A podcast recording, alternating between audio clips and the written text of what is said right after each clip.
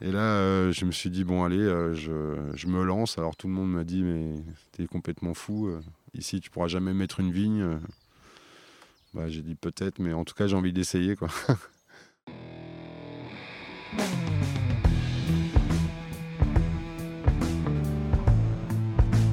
Le vin, le jaja, le pinard, le pif. Il existe une ribambelle de termes pour désigner ce breuvage que nous aimons tant, le jus de raisin fermenté. Et c'est parce que nous l'aimons plus que tout que nous voulons mieux comprendre ce qui fait un bon vin. Cépage, climat et terroir y participent, mais avant tout, il y a la patte des vigneronnes et des vignerons. Je suis Romain, Je suis Florian. Je suis Antoine. Nous sommes trois copains et nous vous emmenons à la rencontre de ces hommes et de ces femmes dans leur domaine pour les interroger sur la magie de leur métier et leur vie au milieu des raisins, des vignes et des barriques. Bienvenue à toutes et à tous dans le bon grain de l'ivresse.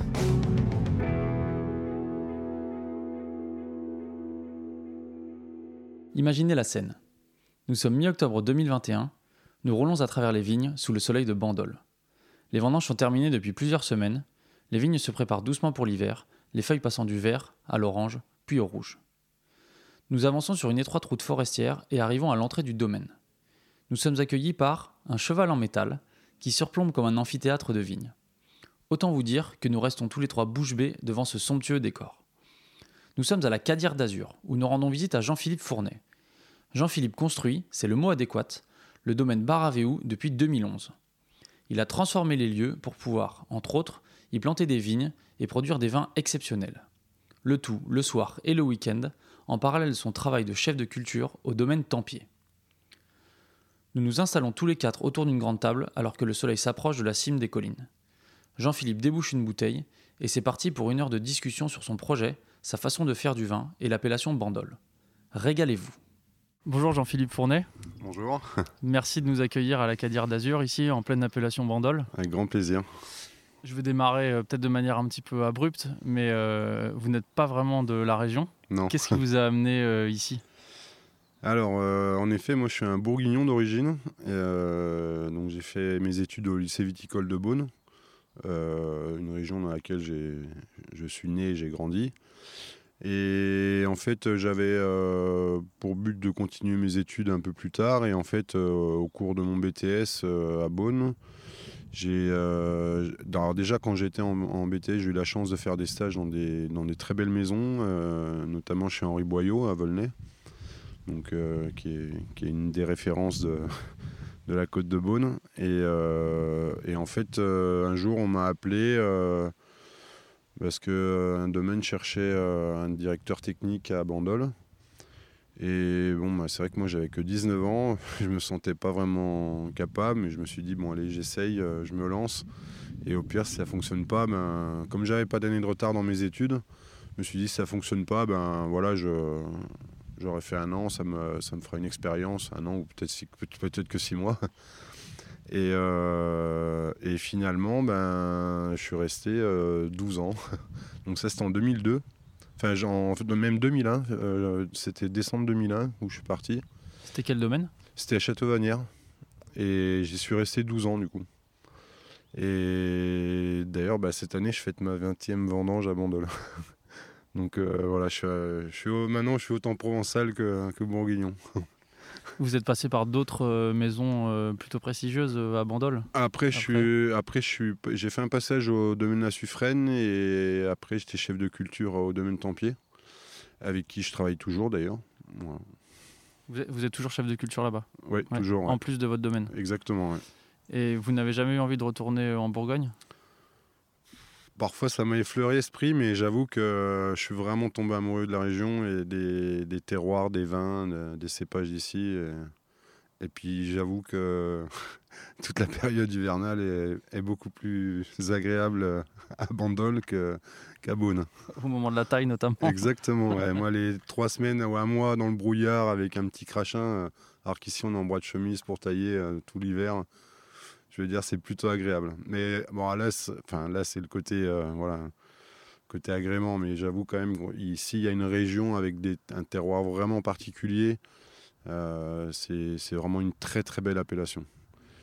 ça reste une petite appellation dans la Provence. qui, la Provence est quand même le plus gros producteur de rosé au monde. on a des, il y a des terroirs un peu de niche un peu partout, mais il y a quand même. C'est une, une, région à gros volume de vin. Mais dans cette région, il y a quand même quelques petites niches et dont Bandol fait partie. Justement, c'est un sujet que je voulais aborder. en Provence, Bandol est quand même euh, très connu. Enfin, s'est bâti une euh, grosse réputation, notamment pour ses vins, notamment pour ses vins rouges. Comment est-ce que Bandol a, fait sa réputation? D'où elle vient cette, cette réputation prestigieuse? Bah, En fait, euh, à Bandol, je pense qu'on a eu, enfin, on a eu la chance d'avoir des quelques quelques femmes et quelques hommes qui ont qui ont vite décelé le potentiel du des terroirs et des cépages et en fait qui ils se sont dit bon on est on est sur des beaux terroirs il faut pas qu'on laisse passer le il faut pas qu'on fasse n'importe quoi. Notamment Lucien Perrault euh, qui a été euh, un peu à l'origine de, l'appellation Mandol il a été euh, d'ailleurs le président pendant une trentaine d'années donc c'est le, fondateur du domaine Tempier donc et euh, il y a eu, ils étaient une paire. Euh, il y avait à l'époque aussi le docteur Otis Berger de, de, Sanary. Il y avait, il y avait Madame de Portalis, Madame Portalis à, du Château Prado. Et voilà, ils étaient une poignée de, vignerons, producteurs, et à se dire bon, il faut vraiment qu'on se bouge, qu'on lance déjà l'appellation, parce que l'appellation n'existait pas. Donc ils ont créé cette appellation et après, euh, ben, je pense que si aujourd'hui euh, Bandol est, ce qu'il est, c'est en grande partie grâce à eux. Ils ont, ils ont réussi à se convaincre que le, ou ils étaient déjà convaincus que le terroir était magnifique pour faire des grands vins rouges. Comment ils ont fait pour convaincre et pour mettre Bandol du coup euh, sur la carte des régions viticoles que tout le monde a envie de goûter quand il s'agit de goûter un bah, grand rouge? bah, Ça, c'est comme, euh, c'est comme pour tout. En fait, euh, dès le départ, euh, c'est des gens qui ont beaucoup voyagé, qui ont beaucoup fait, déguster leur vin, qui ont, fait venir des gens à Bandol aussi. Ils ont fait venir très rapidement des, journalistes, des, notables de la région et, d'ailleurs aussi. Et M. Perrault a énormément voyagé dans sa vie. après, il a, ils ont rapidement travaillé avec des, importateurs qui avaient qui, ont vite eu la cote euh, aux États-Unis et dans d'autres pays. Euh, notamment Kermit Lynch qui a fait, euh, avec qui il y a un gros mariage entre, entre Tempier et, Kermit. Et c'est vrai que ça a été. Ben, voilà, c'est tous ces voyages et ils ont eu l'intelligence en fait de, de faire déguster, de faire venir les bonnes personnes dans l'appellation. Et, et, ces gens aussi ont été assez intelligents pour se rendre compte qu'à Mandel, en effet, il y avait, il y avait des belles choses à découvrir. Quoi. Et c'est vrai que, juste euh, aujourd'hui, pour des, des, jeunes vignerons comme moi qui sont installés récemment, euh, moi je remercie toujours ces, domaines historiques qui ont fait euh, de l'appellation ce qu'elle est aujourd'hui. Parce que justement, quand on arrive, qu'on démarre, qu'on se lance, ben, tous ceux qui se lancent à Bandol, on est quand même beaucoup de domaines à s'être lancés les, les 10-15 dernières années. Et si dès le départ, on, peut mettre une bonne valeur ajoutée sur nos bouteilles euh, avant même d'être connus, c'est grâce à l'appellation Mandol et ce qu'ont fait tous, les, tous nos anciens. Quoi. Un autre organisme qui doit être un petit peu euh, compliqué à convaincre, ça doit être l'INAO quand on veut créer une appellation. Comment ça se passe pour euh, créer une appellation? Pour créer une appellation, c'est très très long, ça c'est sûr. Il faut. Euh, bon, après, moi, j'avoue que j'ai pas été. Ça date de 41, l'appellation Mandol, donc c'est une des, toutes premières. Donc, oui, il faut arriver à prouver sur plusieurs années qu'on a les, bons cépages sur les bons terroirs et, et, aussi arriver à prouver la pérennité de la qualité des vins, quoi. Et ça, c'est, toujours le plus dur avec la subjectivité qu'est la dégustation, quoi. Vous nous avez parlé de ces grands personnages, Madame Portalis et autres, qui ont identifié qu'il y avait un grand terroir à Bandol et donc qui en ont fait la, promotion. Qu'est-ce qui fait que c'est un grand terroir ici? Alors déjà la géologie. Donc euh, là on est sur des argéocalcaires euh, qui, sont assez qualitatifs. Notamment euh, on a toute une bande du Trias où en plus sur le, Trias, c'est un peu un, un peu une- un, un phénomène euh, particulier où on a, on a en fait des sols euh, vieux qui sont posés sur des sols jeunes, parce qu'il y a eu en fait ce qu'on appelle des nappes de charriage où ben, avec les mouvements tectoniques, en fait, les, sols vieux sont, sont venus se poser sur des sols plus récents.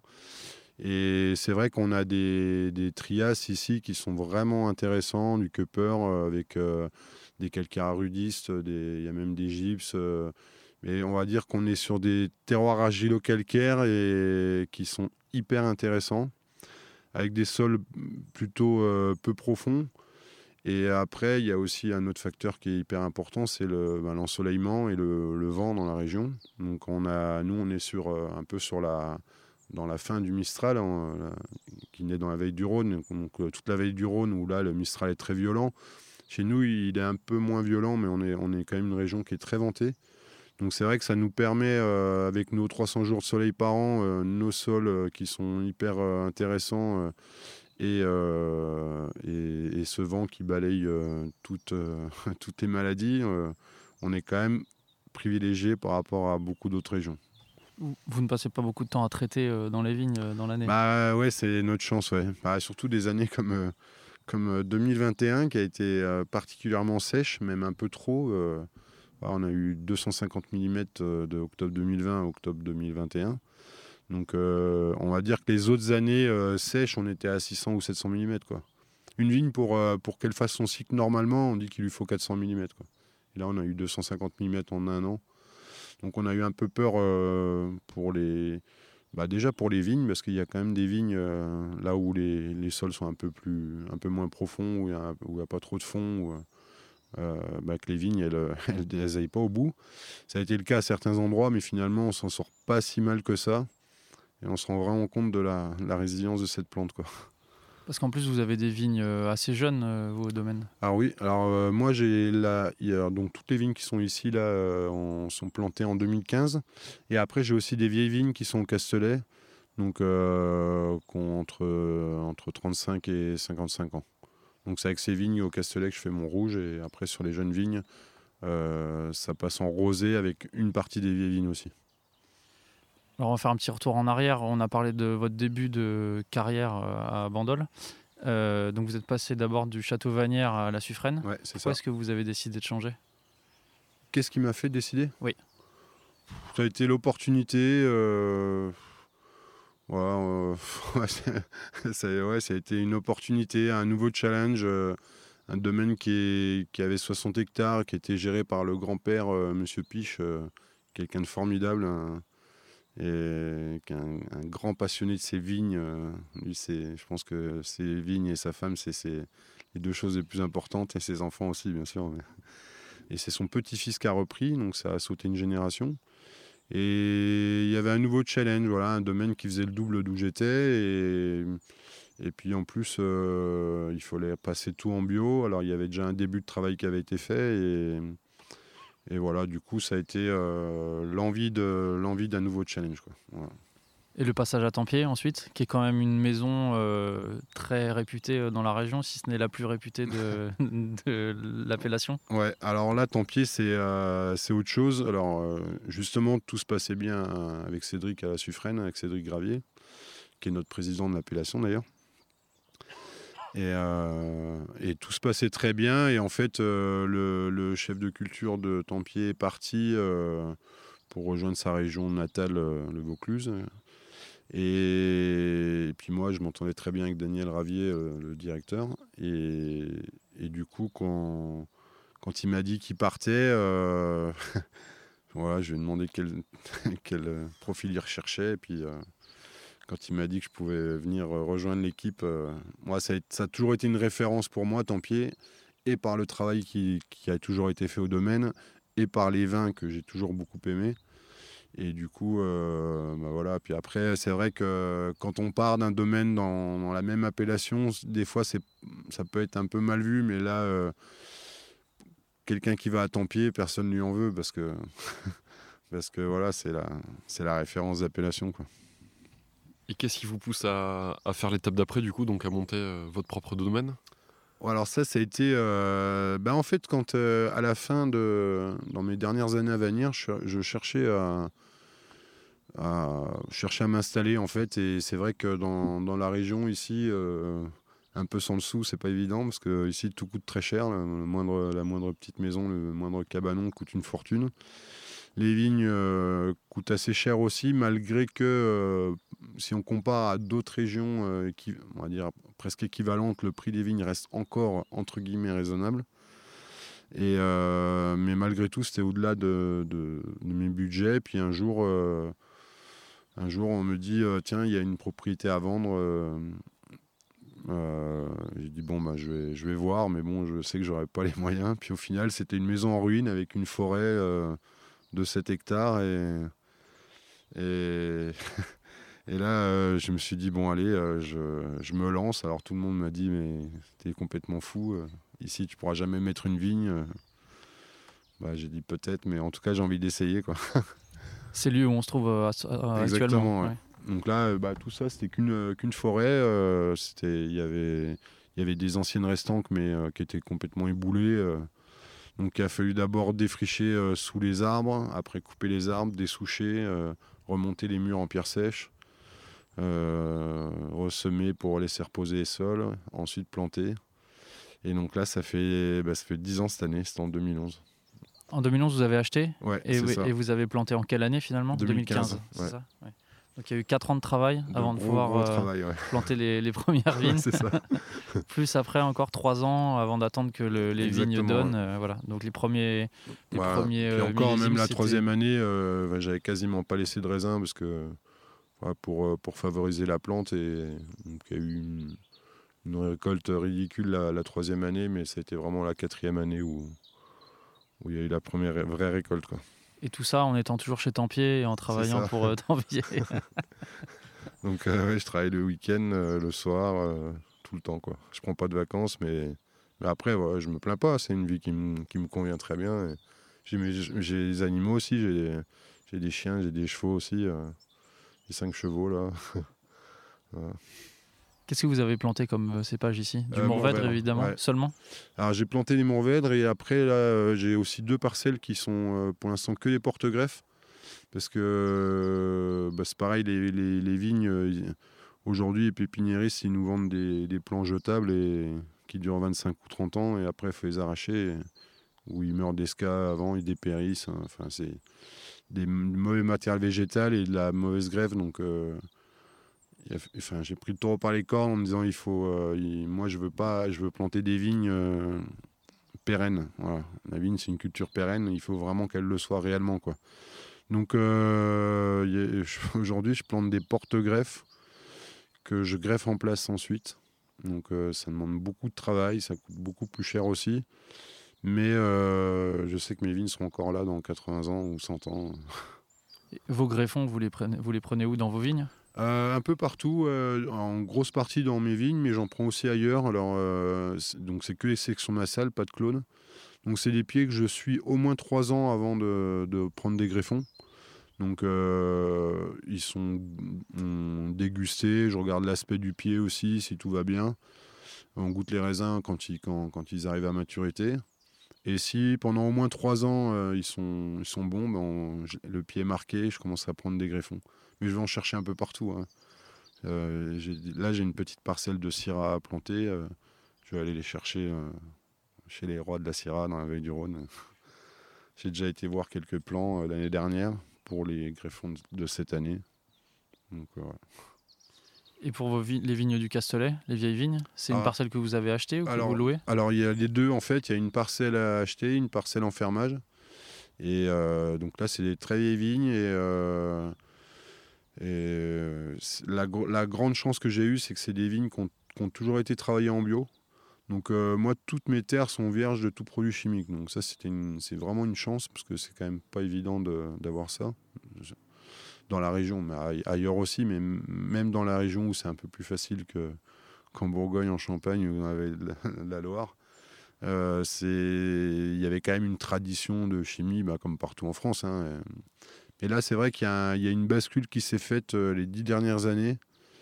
Et on revoit le vignoble à Bandol qui, qui change un peu d'aspect. Et, j'avoue que moi, pour euh, ma vision de la viticulture, ça fait, ça fait plaisir de voir le- les changements.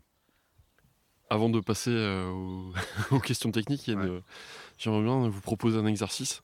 Ouais. Parce que le lieu est quand même euh, fabuleux. Est-ce que vous pouvez le décrire pour donner une image euh, à nos auditeurs et qu'ils puissent euh, essayer de, de voir où on est quoi? Bah ici c'est euh, c'est un peu euh, faut s'imaginer euh, avec euh, il manque que le pommier avec Adam on est un peu au paradis quoi. non mais c'est vrai c'est que en fait à Bandol avoir euh, une maison et avec ses vignes autour là il y a 8 hectares autour de la maison euh, bah, vous voyez il n'y a pas un voisin euh, il y a que des restants en forme de, cirque avec une grande diversité végétale. Donc il y y, a des vignes, mais il y a aussi des chênes, des pins, des oliviers, des amandiers, des abricotiers, j'en passe. Euh, Il n'y a, y a- il y a pas de bruit à part le le vent, euh, il n'y a pas de voisins, donc euh, ouais, c'est pas le paradis, mais c'est rapproche. Quoi. Justement, il y a quelque chose qui me marque là en voyant les vignes, c'est qu'il n'y a pas que des vignes. Oui. Et sur les, les restants que vous avez fait, il y a aussi des oliviers que je Ouais. vois. C'est pour euh, Bah, en fait- perpétrer la biodiversité qu'il y a dans le coin ou Ouais, il y a exact. aussi une, une idée derrière la tête? Non, non, non, il n'y a pas d'idée de faire du d'olive parce que là, c'est.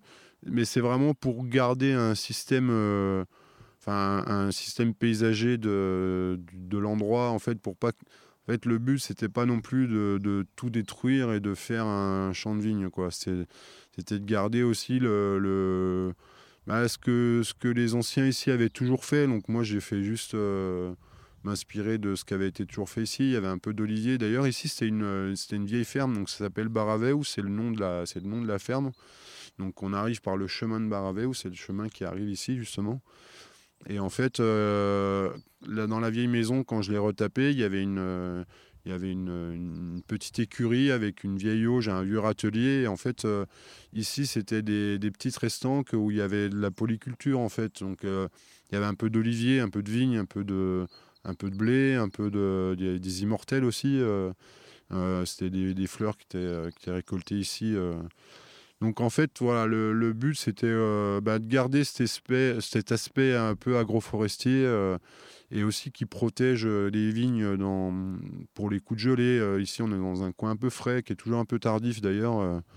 donc voilà, puis, puis je trouve qu'esthétiquement, ça, les oliviers vont bien ici dans la région, quoi.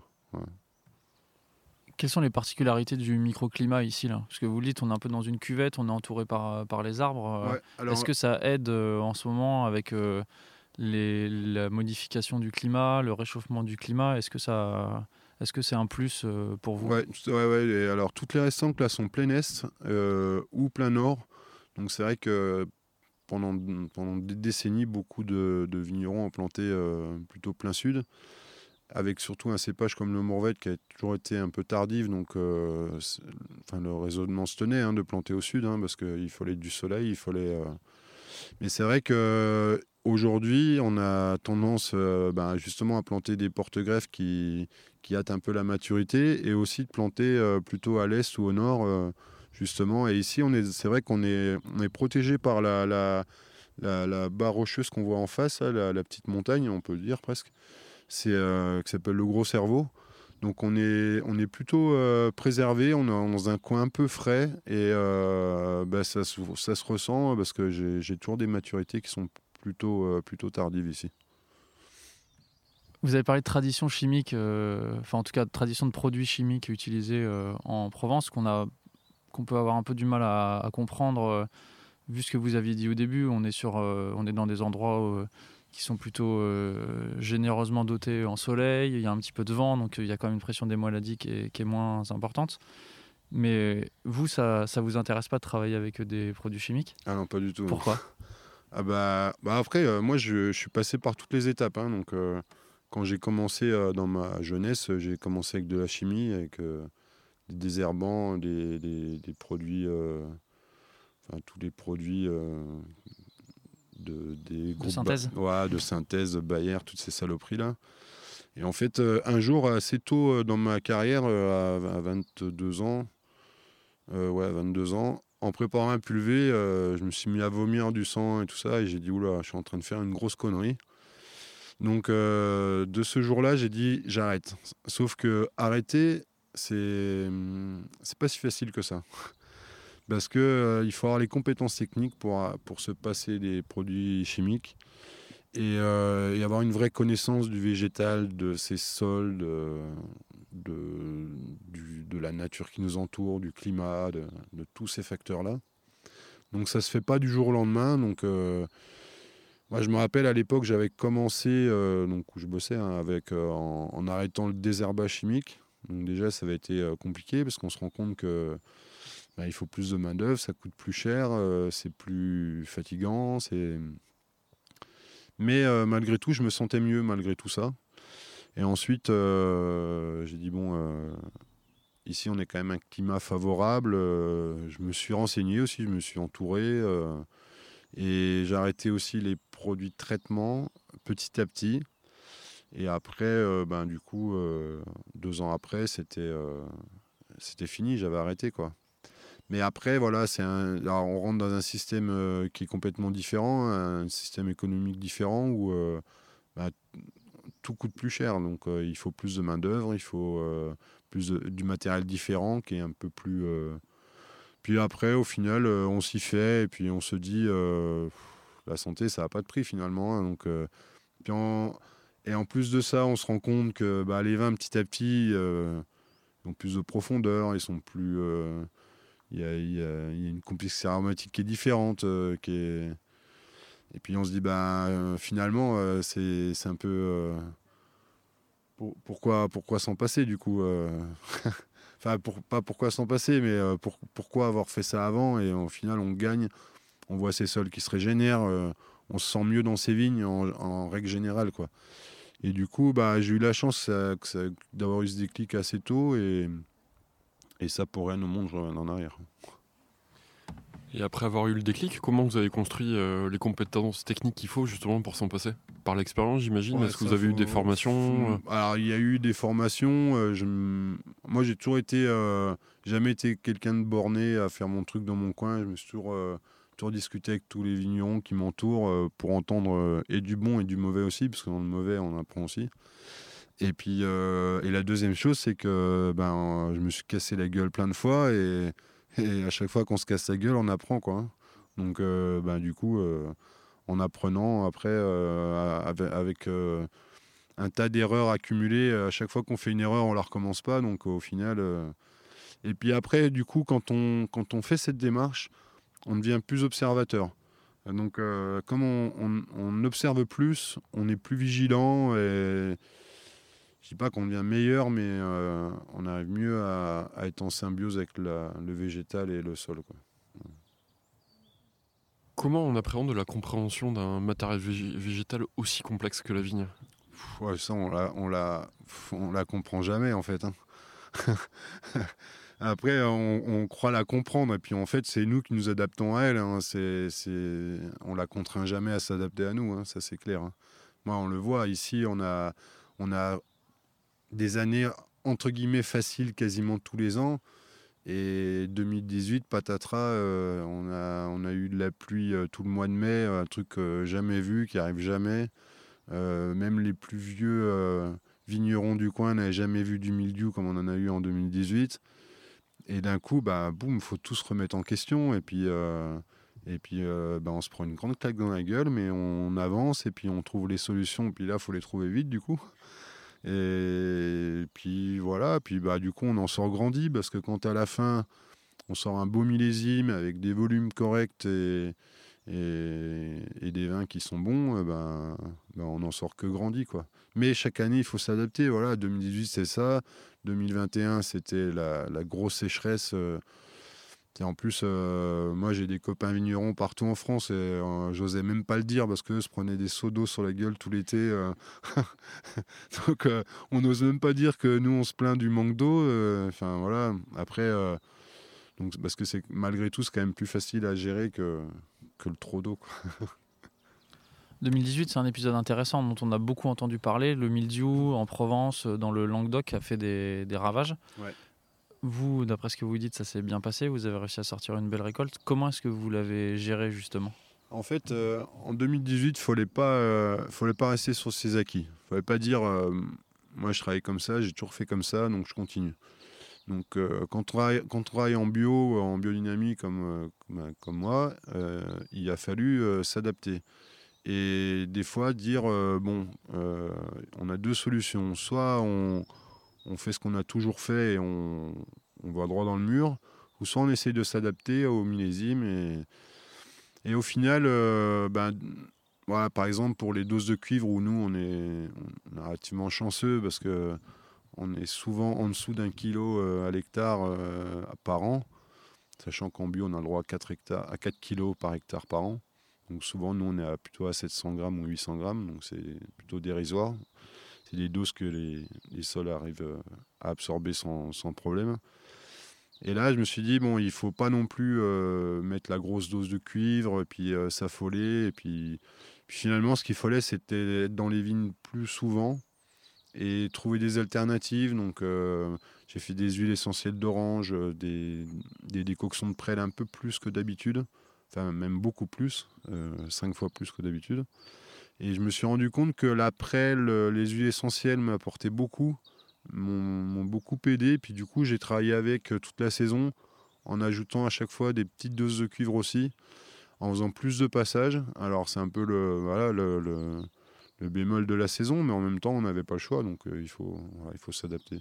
Donc je dis pas que j'ai été le champion en 2018, hein, mais dis juste que voilà, moi j'en suis sorti satisfait parce que au final, euh, les, c'est un, ça reste un beau millésime pour moi.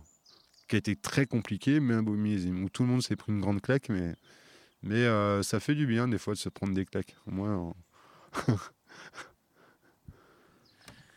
Quand on évoque Bandol, les gens peuvent facilement penser à des rouges euh, assez massifs. Le Mourvèdre, ça peut apporter des, des, tanins quand même un petit peu euh, épais. Et donc, c'est des vins qu'il faut parfois attendre euh, plusieurs années, euh, voire une bonne décennie avant de, déguster. Et c'est pas exactement le style de vin que, vous faites. Non, pas du tout. pourquoi est-ce que euh, pourquoi est-ce que vous faites des vins plutôt dans un style plus léger, on va dire? Bah, je sais pas léger, c'est pas si c'est le mot en fait, parce que en fait, moi, ce que je veux, c'est que la minéralité le, des sols se ressente dans les vins et je ne vendange pas en sous-maturité, mais, mais je veux surtout pas vendanger en sur-maturité, comme ça se fait beaucoup euh, dans la région. Parce que c'est vrai que après euh, vendanger un peu trop mûr, ça peut. Euh, et je dis pas que ceux qui le font, font font mal, parce que chacun après a sa perception des vins. là, pour les dates de vendange, pour le coup, chacun a sa vision de ce qu'il veut faire de ses. ça dépend tellement de son, son sol, du vin qu'on veut avoir. Mais en fait, euh, déjà, j'essaye de, travailler à juste maturité et de, garder les équilibres. Alors ça, y a, pour ça, y a le, gros du travail il se fait en, amont, en fait, dans les vignes. Quoi. Hein. après, ça, je pense que tous les vignerons que vous avez pu croiser, ils vous ont dit la même chose. On est tous unanimes là-dessus, c'est que le boulot, il se fait dans les vignes. Quoi. 80% du vin se fait à la vigne, en gros. ce qu'on entend souvent. J'aurais tendance à dire même plus. Quoi. Et après, une fois qu'on a rentré des beaux raisins, la cave, c'est c'est les doigts dans le nez, quoi. C'est facile, quoi. Justement, vous faites, vous y prenez comment euh, en cave? Franchement, moi, la cave, euh, je, je fais rien de rien de fou, quoi. Hein. Je fais des méthodes euh, hyper traditionnelles. C'est vrai que pour les macérations de mes rouges, ça macère trois semaines, des fois un mois. je les cuve vraiment quand quand ça quand ça goûte à des cuvées. je ne même pas expliquer, quoi. Quand on déguste les vins tous les jours et puis à un moment, on se dit, tiens, là, il y a le, les tanins sont assouplis, euh, on ne veut pas avoir le, goût de marque, on cherche euh, à éviter justement euh, en fin de macération. Et après, moi, je fais vrai que plus de l'infusion que, du, que de l'extraction pendant ces 3-4 semaines. Et en fait, on a un cépage et des terroirs qui nous apportent des, des vins déjà suffisamment musclés, en fait. Et et en fait, si on va aller dans la surextraction, on va faire du bodybuildage. Quoi. Donc moi, ce que j'essaye de faire avec mes vins, en gros, pour caricaturer, c'est d'avoir euh, un vin avec un équilibre parfait, ni, ni svelte, ni trop, ni bodybuildé quoi. Et en fait, c'est vrai qu'on a le cépage et le terroir qui déjà nous apportent ce côté massif avec le Mourvèdre euh, qui est, qui est présent à 90% moi dans mes vins. Et après, euh, ben, en fait, euh, c'est vrai que je- mes vins sont très accessibles euh, dans la jeunesse, mais aussi euh, taillés pour la garde quand même, quoi. Avec des belles acidités, des pH pas trop hauts et, et des tanins qui sont suffisamment présents pour, pour que ça tienne, quoi. J'ai l'impression d'avoir entendu quelque chose de similaire déjà au, au domaine de l'oratoire Saint-Martin, Ah, ok. euh, qui euh, donc ils sont à Kéran, ils ont pas mal de, de Mourvèdre, Ouais. notamment il y a une majorité de Mourvèdre sur leur euh, sur leur cuvée euh, au Coustias, euh, si je me Ouais. trompe pas, qui se qui se gardent très bien. Et eux, ils font la, ce qu'ils appellent la vinification sous clé, c'est-à-dire qu'ils ont juste une euh, des clés qui descendent et qui permettent de laisser les raisins euh, immergés, mais ils font pas de remontage, pas de pigeage, et donc c'est un peu de l'infusion dont vous parlez. Et, euh, et voilà, ils avaient un petit peu un discours similaire en disant on a déjà euh, le terroir et le cépage qui nous apportent des vins un petit peu charnus, donc il n'y a pas besoin d'aller en chercher euh, davantage. Ouais, mais c'est ça en fait. Puis bon, bah, la comparaison me va bien parce que c'est un domaine que j'aime beaucoup. J'ai toujours aimé leur vin, donc euh, Est-ce qu'on pourrait parler d'un style bourguignon en Provence? Ouais, ça, on me l'a beaucoup dit, mais. euh, Mais euh, pff, ouais, j'en sais rien, peut-être. hein. Peut-être que inconsciemment c'est ça, mais. Et après, oui, il y a une question de goût. hein. Moi, je, j'adore boire des vins. Je bois encore beaucoup de vins de Bourgogne. euh, J'adore les vins de la Loire. J'aime pas les vins putassiers de la vallée Rhône-Sud quand ils sont mal faits. euh, ou, euh, ou enfin, du Sud en général. Moi, j'aime quand il y a de la fraîcheur, de la souplesse. euh.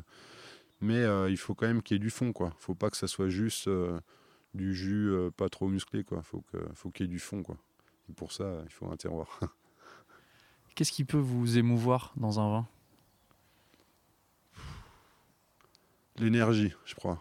Parce que en fait, euh, c'est en fait le côté indescriptible, c'est que moi j'ai eu plusieurs fois des y a en fait des fois on goûte une bouteille, on dit euh, c'est bon, c'est très bon euh, et des fois il y a une bouteille qui est très bonne mais il y a un truc en plus, un ouais, c'est même dur à expliquer, une énergie euh, truc qui, qui te fait un peu qui te fout presque les frissons, ça m'est déjà arrivé et puis voilà, enfin C'est quand la dernière fois que ça vous est arrivé? Avec quelle bouteille?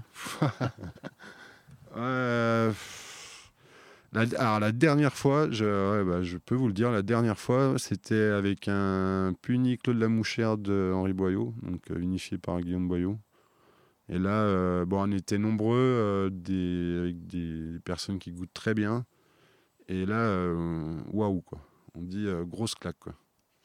Grosse claque et, et aussi euh, avec un pinot noir de Julian Negri aussi. euh, euh, super bouteille avec voilà, qui, qui donne de l'émotion. On a, ouais, on a envie d'en reboire quoi, tout le temps. Quoi.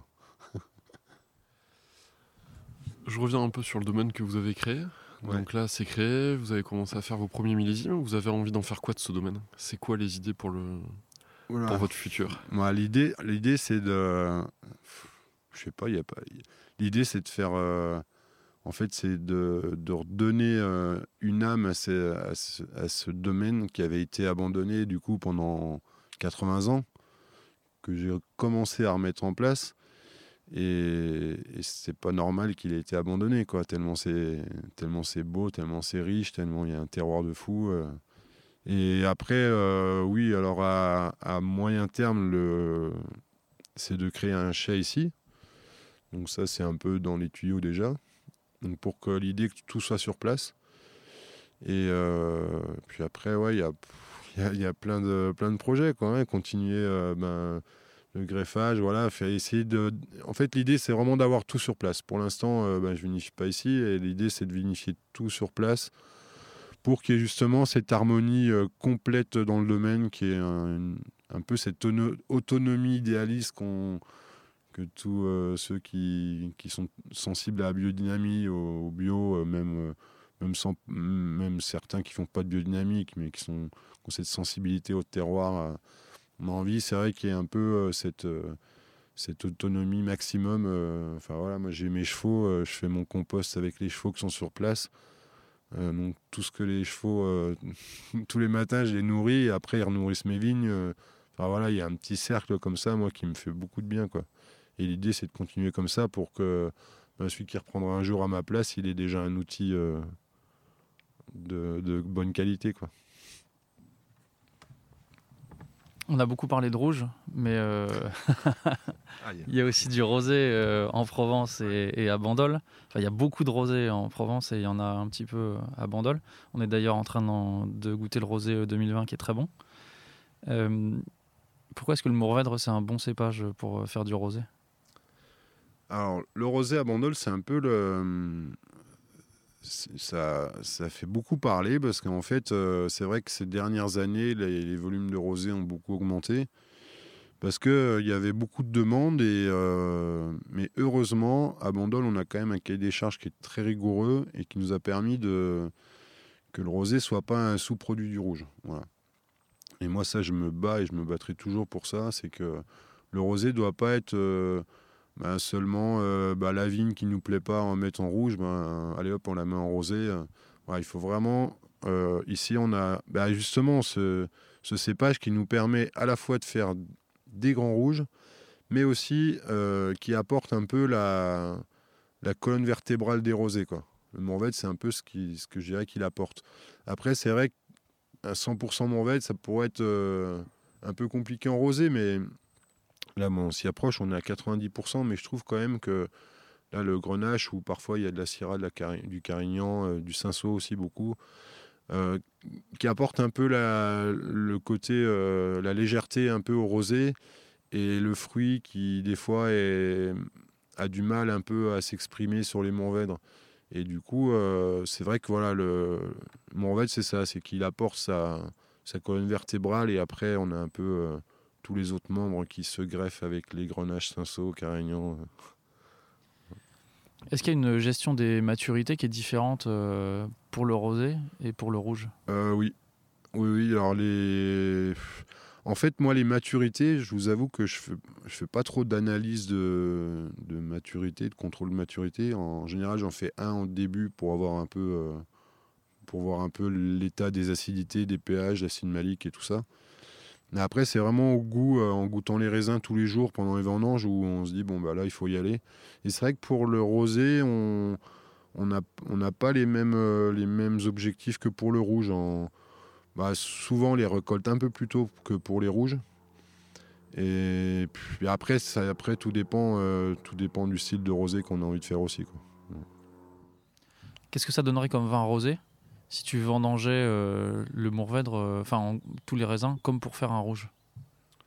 Bah, ça ferait peut-être des rosés un peu plus, euh, un peu plus lourds, un peu qui manquent un peu de peps en fait, parce que il faut qu'on ait, il faut ait de la structure dans nos rosés, mais il faut qu'on garde quand même cette fraîcheur, cette finesse qu'on a envie d'avoir dans un, dans un rosé quand même. Ça, faut pas perdre ça de, vue quand même. Il faut, nous, on fait quand même des rosés de j'aime pas trop dire ça, mais des rosés de gastronomie, parce que tout, c'est des vins qu'on va plus associer à un plat, bon, même si ça veut tout et rien dire, mais, on a quand même des, rosés qui, ont de la structure, qui sont. euh, voilà, c'est c'est pas le rosé de piscine, d'apéro, euh, que qu'on peut apprécier aussi. hein. Parfois, j'ai envie de boire un rosé pour boire un coup. Mais euh, voilà, les, les, rosés qu'on fait nous, c'est pas dans cette, euh, optique-là. Et après, par contre, des fois, euh, sur le Mourvèdre, ça m'est arrivé de les vendanger en même temps, pour les rouges et les rosés. Les grenages, jamais, mais pour les Mourvèdres, ça m'est arrivé. Pas tous les ans, mais parfois, oui. Parce que, ben, en fait, cette année, d'ailleurs, c'était une année quand même particulière. Et où on a retrouvé ce qui se faisait il y a, enfin ce qu'il y avait il y a 15-20 ans où les maturités phénoliques étaient euh, en avance sur les maturités en sucre. Et là, toutes ces dernières années, avec le changement climatique, les, vendanges de plus en plus précoces, on avait des sucres qui montaient en flèche. C'est pour ça qu'on a des, des rouges à 15, 15,5, euh, mais avec des maturités phénoliques qui n'étaient pas encore prêtes. Donc des fois, on était à 14, mais quand on goûtait les raisins, c'était pas mûr, quoi. Donc il fallait attendre et du coup ça montait un peu les degrés, mais on était obligé de passer par là pour avoir de l'équilibre. quoi. Et cette année, on avait des maturités phénoliques qui étaient prêtes avec des degrés qui, étaient, qui sont restés assez cohérents. Et du coup, c'est trouvé que ben, j'ai fait le choix de manger les mauvais en même temps pour les rouges et les rosés parce que on avait une bonne maturité en rosé, on avait encore du peps et tout, et en plus on avait cette euh, structure qui était arrivée à, terme, quoi. Et du coup, je me suis dit les rouges, ça sert à rien de les attendre parce que en fait, ils sont mûrs, quoi. Donc euh, il faut pas, il faut pas, il faut pas attendre. Mais c'est, ça reste une exception quand même. Je suis pas un immense amateur de rosé, probablement euh, à tort, mais je dois quand même avouer qu'il y a quelques années, en 2019, j'ai goûté un rosé du domaine de la Bégude 2006 et que ça m'a totalement bluffé d'avoir ce vin euh, qu'on dit être un vin à boire rapidement et qui finalement avait 13 ans et était vraiment euh, complexe, long en bouche, euh, vraiment délicieux. Comment est-ce qu'on fait un rosé de garde? Bah après, c'est ça, c'est comme, c'est ce que c'est. Je, vais un peu me répéter, mais en fait, on a déjà un cépage qui apporte une, une structure, une ossature à nos rosés qui, qui, qui fait que ces rosés vont pouvoir se garder. Après, il y a aussi, ben, comme je disais tout à l'heure, le terroir qui fait que, et je pense qu'inconsciemment, on, sait qu'on a ce potentiel. Donc euh, à Bandol, les vignerons, pas tous, mais en, partie, euh, cherchent justement, inconsciemment se disent, bon, on a le potentiel pour, on va essayer de faire des rosés qui ne soient pas des rosés comme tout le monde. quoi. Voilà, comme, ça, comme on peut les trouver à Tavel. Euh, voilà, on, c'est pas vraiment un choix de, dire on veut se démarquer. C'est que nous, on se dit, euh, on peut faire un rosé qui soit, qui pourra être accessible jeune, mais qui en plus, on sait qu'il va pouvoir aller un peu plus loin. Donc on va, euh, ben, faire des, macérations sur des Mourvèdres ou sur des Grenaches. Il y a de plus en plus qu'en fond. Et ces, petites macérations, alors, qui sont pas aussi longues sur les rouges, bien sûr, hein, mais et qui bah, vont apporter justement cette structure, qui vont pas perdre le côté friand et, agréable euh, du rosé sur sa jeunesse, mais qui vont lui permettre aussi de, prendre un peu cette structure et de, se garder. Et, quand, si vous allez un peu dans le fin fond des caves de Bandol, je vous assure, vous trouverez des, vieux rosés qui sont extraordinaires, hein. même, euh, même de plus de 10 ans.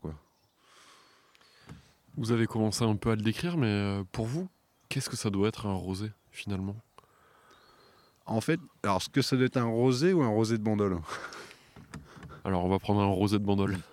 non, parce qu'en fait, euh, en fait, tout dépend le contexte. Euh, pour revenir sur ta première question, un rosé, en fait, ça va dépendre le contexte de ce qu'on fait. Bah, voilà, on est, on est au bord de sa piscine, on, a, on rentre d'une journée de boulot après 7 euh, heures de pioche, on va boire un verre de rosé, on va pas voir le même rosé que, que quand on est à table euh, avec des copains, avec un bon plat et tout ça. Moi, un rosé, en fait, euh, il doit garder de la, il doit garder le côté friand et gourmand de ce qu'on attend d'un rosé. Mais un rosé de Bandol, il doit avoir ce petit truc en plus qui fait que quand on va commander ou, ou, faire un plat taille un peu relevé ou ou une viande blanche ou un truc comme ça, enfin des, des, ou un plat un peu moutardé, ou bah, il faut pas que le vin soit effacé.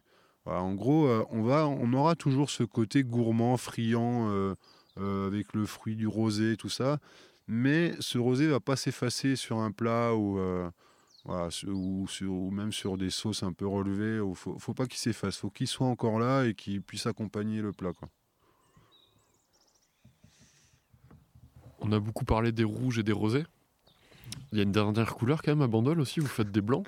Est-ce que vous, vous en faites euh, au domaine? Est-ce que vous avez envie d'en faire dans quelques années? Ça va peut-être falloir couper. non, euh, non moi, euh, oui, il y a des blancs à Bandol. Et alors, moi, j'avoue que je suis pas un grand fan des blancs de Bandol, mais je devrais pas dire ça. Parce que... non, mais après... Les, goûts et les couleurs, ça se discute pas. Hein. Voilà. Après, je pense qu'il y a, il y, a, il y a quelques domaines qui ont des terroirs euh, pour faire des, des blancs, des, des, bons blancs à Bandol. Je pense au domaine de la Lidière, par exemple. Euh, euh, où là, il y a historiquement quand même des blancs qui tiennent vraiment la route. À Château-Sainte-Anne aussi, euh, tout le côté Evenos, euh, ben, le côté plus, plus frais, quoi, plus au nord. Vanière en fait aussi, là où vous avez bossé. Ouais. Mais après, voilà, il y, a, quelques domaines où il y a des terroirs pour faire du blanc, mais après, quasiment tout le monde en fait, mais moi, j'en ferai jamais. après, ça, pour le coup, sur les blancs, ça, ça, je pense que c'est mon côté bourguignon qui, qui parle. Et pourquoi pas un blanc de noir à base de Mourvèdre? Hmm, je pense pas que ça soit. J'ai déjà essayé de faire un peu des. Même des. plutôt avec des cinceaux. Euh, parce que blanc de noir, vrai, c'est compliqué parce qu'on a vite des couleurs. Euh. Mais après, euh, après, par contre, je serais peut-être pas contre si. avec avec d'autres cépages que ceux qui nous sont imposés dans le cahier des charges. Que c'est vrai qu'on a la clairette qui est à 50%, et je peux vous jurer que la clairette, ces 15 dernières années, 9 euh, fois sur 10, euh, quand elles arrivent à maturité, c'est cramé. euh, des vins lourds, chiants à boire. Enfin, à part dans certains terroirs de Bandol, mais qui sont quand même très très minoritaires. Après, voilà, si on a d'autres cépages, des Assertico, des Greco Tufo, des trucs un peu, ou même des grenages blancs qui apportent un peu de peps, voilà, c'est je pense que ça manque un peu de, vivacité à Bandol pour les cépages qu'on a dans notre cahier des charges. Et de profondeur aussi. Et ces cépages dont vous parlez, c'est une utopie ou c'est quelque chose qui est dans les tuyaux pour l'appellation? Ah, On commence à en parler parce que c'est vrai que le, euh, là j'ai fait un peu un trait un peu noir de, des blancs de Bandol, mais je pense qu'il y y a 20 ans, moi quand j'ai commencé ici, on avait quand même plus de, on avait quand même plus d'équilibre dans les blancs qu'on en a aujourd'hui avec euh, justement ces vendanges de plus en plus tôt. Euh, euh, enfin. et du coup, on commence à se poser des questions. Alors, le cépage majoritaire, qui est la clairette, qui doit être un minimum 50%, alors ça, on va bientôt diminuer le pourcentage obligatoire. Et on, en train, on a déjà fait une demande à l'INAO pour faire rentrer des nouveaux cépages. Alors, je voudrais aborder peut-être un sujet qui fâche, on va voir. Euh, en Provence, Bandol est une des rares appellations qui a résisté à l'irrigation euh, jusqu'à présent. Est-ce que, euh, vous pensez que ça va continuer? Est-ce que vous pensez que c'est souhaitable Ou est-ce que vous pensez que l'irrigation, c'est une solution vu l'évolution actuelle du climat? Alors, c'est un sujet qui est, qui est, sur le tapis déjà depuis, depuis plusieurs années. Donc, à Bandol, bien évidemment, il y a les, les pros et les anti. Donc moi, je fais partie des, des anti.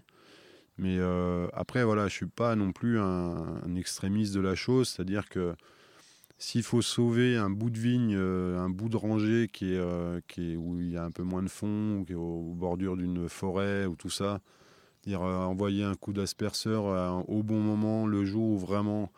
Mais par contre, l'irrigation, je suis contre à 100% parce que hum, parce que déjà, je pense qu'à moyen terme, ou j'espère à long terme, on, aura, on va prioriser l'eau aux hommes et pas aux plantes. Donc euh, ça, il faut quand même en tenir compte.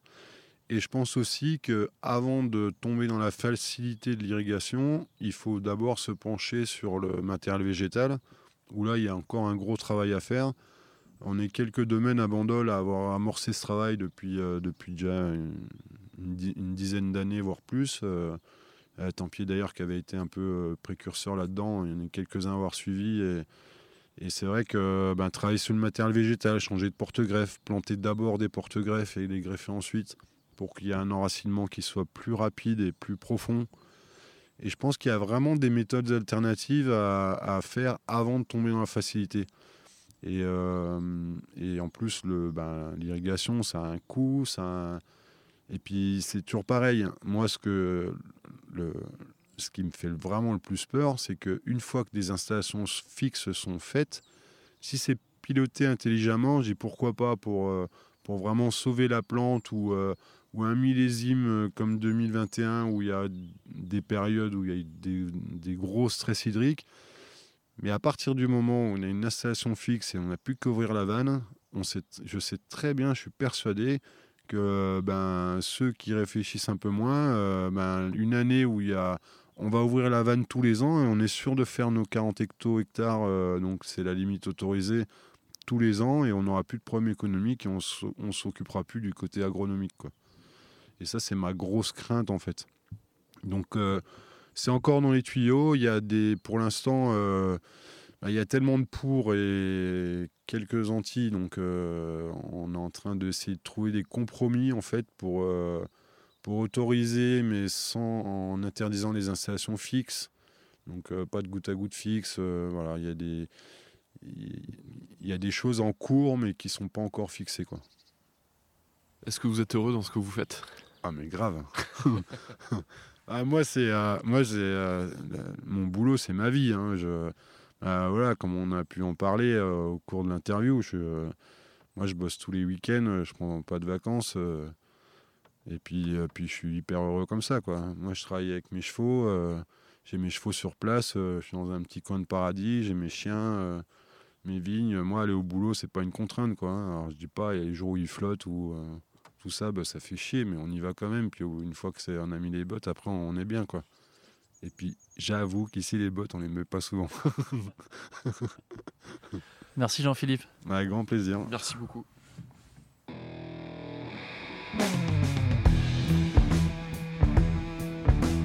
Je ne sais pas vous, mais nous, nous sommes sortis impressionnés par cette rencontre. Réussir à créer un tel domaine, c'est déjà une prouesse. Mais vous vous en doutez, les vins que produit Jean-Philippe sont tout aussi impressionnants. Nous n'avons pas souvent bu d'aussi beaux Mourvèdre, équilibrés, profonds et une gourmandise folle. Il y a décidément de très grands terroirs à Bandol. Si vous croisez un jour l'une des bouteilles du domaine Baravéou, nous ne pouvons que vous recommander d'y goûter. Voilà, nous espérons que ce premier épisode à Bandol vous a plu. Si c'est le cas, n'oubliez pas que vous pouvez nous soutenir en mettant 5 étoiles et un commentaire sur votre appli de podcast ou en nous faisant un don sur notre page Tipeee tipeee.com slash le bon grain de l'ivresse. À la réalisation aujourd'hui, Romain Becker, Antoine Sica et Florian Nunez. Merci à Emmanuel Nappé pour la post-production, à Léna Mazilu pour les graphismes et à Emmanuel Doré pour le générique original. On se retrouve très vite pour de nouvelles aventures viticoles. D'ici là, éclatez-vous et buvez bon!